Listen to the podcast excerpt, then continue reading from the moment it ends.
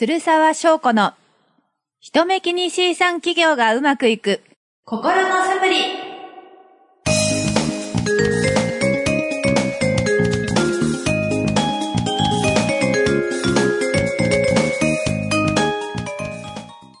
皆さんこんにちは。ライフコーチの鶴沢翔子です。人目気に C 産企業というコンセプトで企業コーチングをやっています。人目気に C さんとは私の造語ですぐに他人と比べて私ってダメかもと不安になりやすい方のことですこの番組を聞いてそんな人目気に C さんが私は私なりでいいんだと安心してもらえる毎週一粒心のサプリとなることを目指していますえ本日も15分間最後までお付き合いくださいえそしてこちらが、え朗読家ナレーターのちいこさんですおはようございます。朗読家ナレーターのちいこです。おはようございますおはようございます。今、はいえー私の体で最も凝っているのは、肩甲骨です。ありがとうございます。告白をありがとうございます。肩甲骨を剥がしてくれ、誰か。最近あれストレッチはどう続いや、してるしてる。ちゃんとしてる。へいや、偉いよ。ちゃんとしているが、でもね、あちょっと最近寝不足もあるのよね。すると、こう、ね。肩周りに来がちなとーころがある。わかるわかるわかる、うん。寝不足で体凝るよね。ねえ、不思議。私は一番凝ってるのは今首ですね。首か。なんやろ、デスクワークかな。そうですね、まあ、スマホ首かああ 体大事に。体体大事にしましょう、は じゃあ今日も早速はい始めていきたいと思いますはい早速本編に参りましょう。お願いします。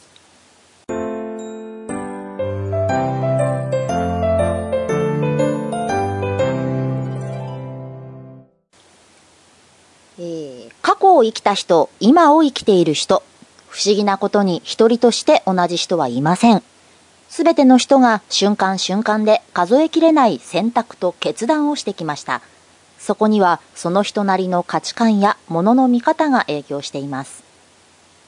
このコーナーでは仕事を通じてその人にしか生み出せない価値を作ってきた人にスポットを当てそこにどんな価値観や物の見方つまりその人らしさが影響していたのかを探っていきます。はいありがとうございます。はい。そんなコーナーです。はいはい。えっ、とこのコーナーはまあ一人一人あ一人一人挙げてえー コーチの私が試験を述べるというコーナーですね。その人がどんどんな強み価値観ニーズ、えー持っていたかっていうところあたりを喋りたいと思います。はーい。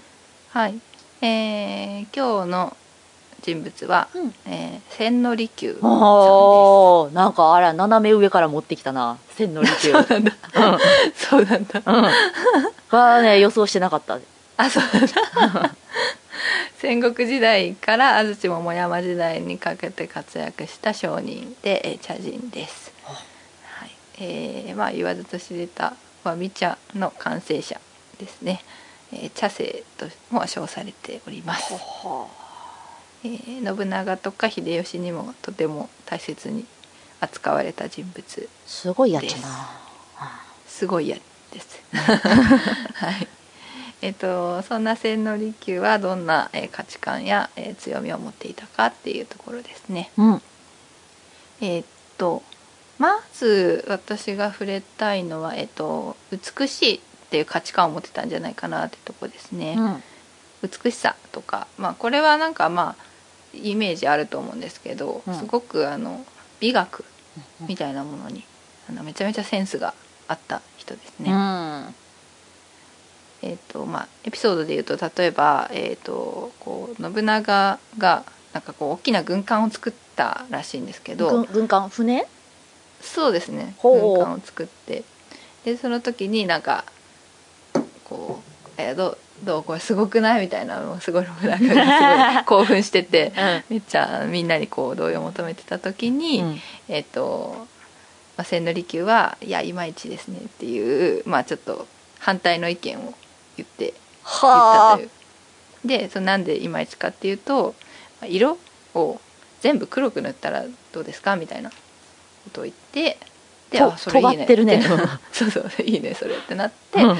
えー、と黒く塗ってすごくインパクトのある、えー軍艦ができたっていうエピソードがありまして、はまあ、その黒く塗るっていうそのなんだろう発想だったりとか、うん。まあ、色の感覚だったりとかセンスすごいなってなんか思いますね。うん。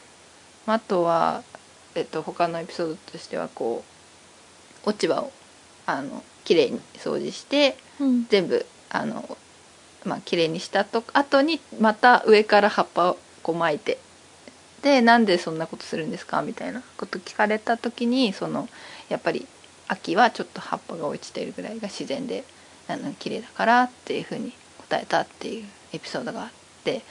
ん？何？えじ自分で履き終わった後にもう一回巻きに行ったの？あそうそうそうそう。は 入ってからちょっとまあやっぱり上巻くっていう、まあ、そのなんかなんだろう。やっぱセンスがああるなもう相当なこだわりがあったんやな。そうですね。なんかその自然な美しさみたいなところに特にあのアンテナがあったようでああなるほど。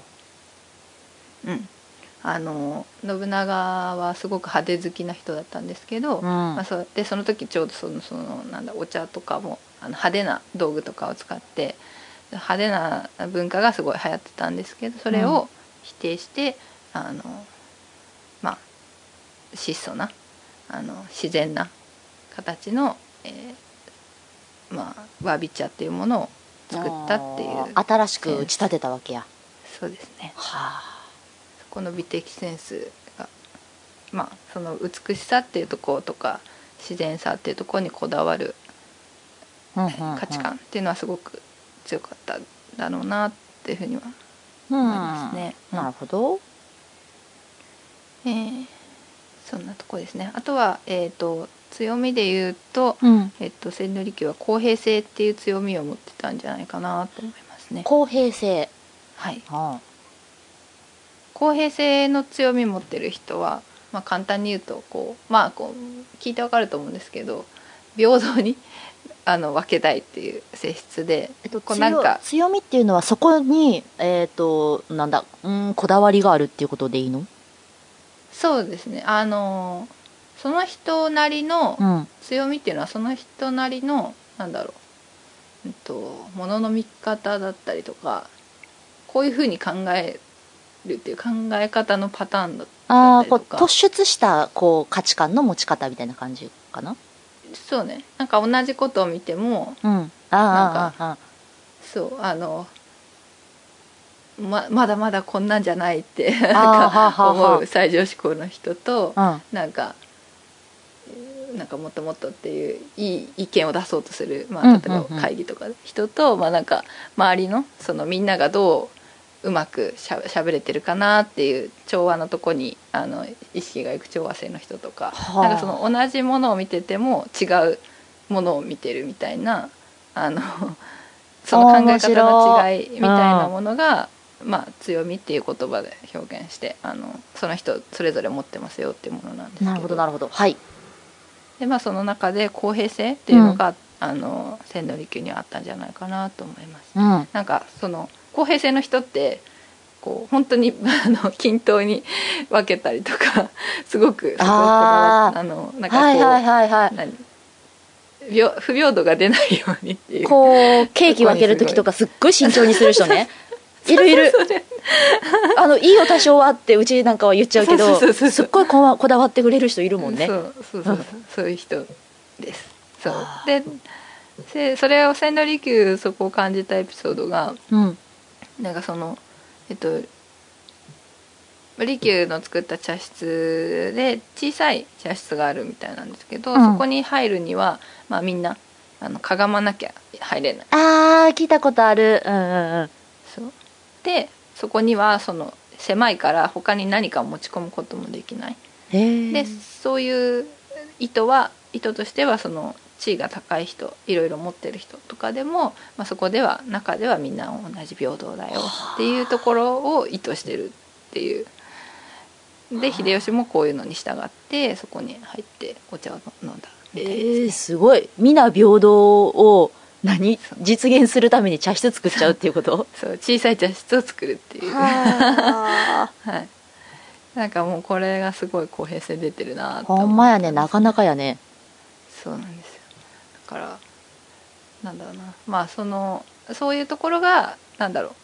なんか秀吉に意見言えるのは利休しかいないっても言われてたぐらいだったみたいなんですけどこうなんかその地位の高い人にもそのまあいい意味で対等に接したりとか、うん。まあ、自分が逆に上にねあのすごい尊敬されて立ってもすごく謙虚さだったりとか、うん。そういうところにもつながってるんじゃないかなって思いますね。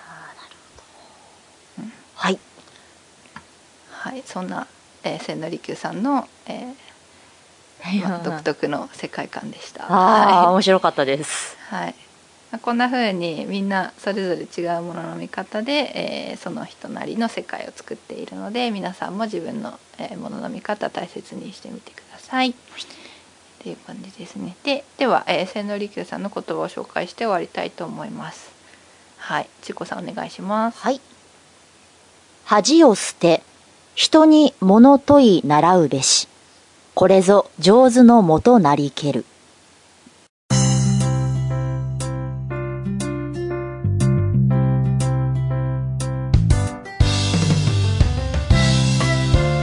はい、ありがとうございます。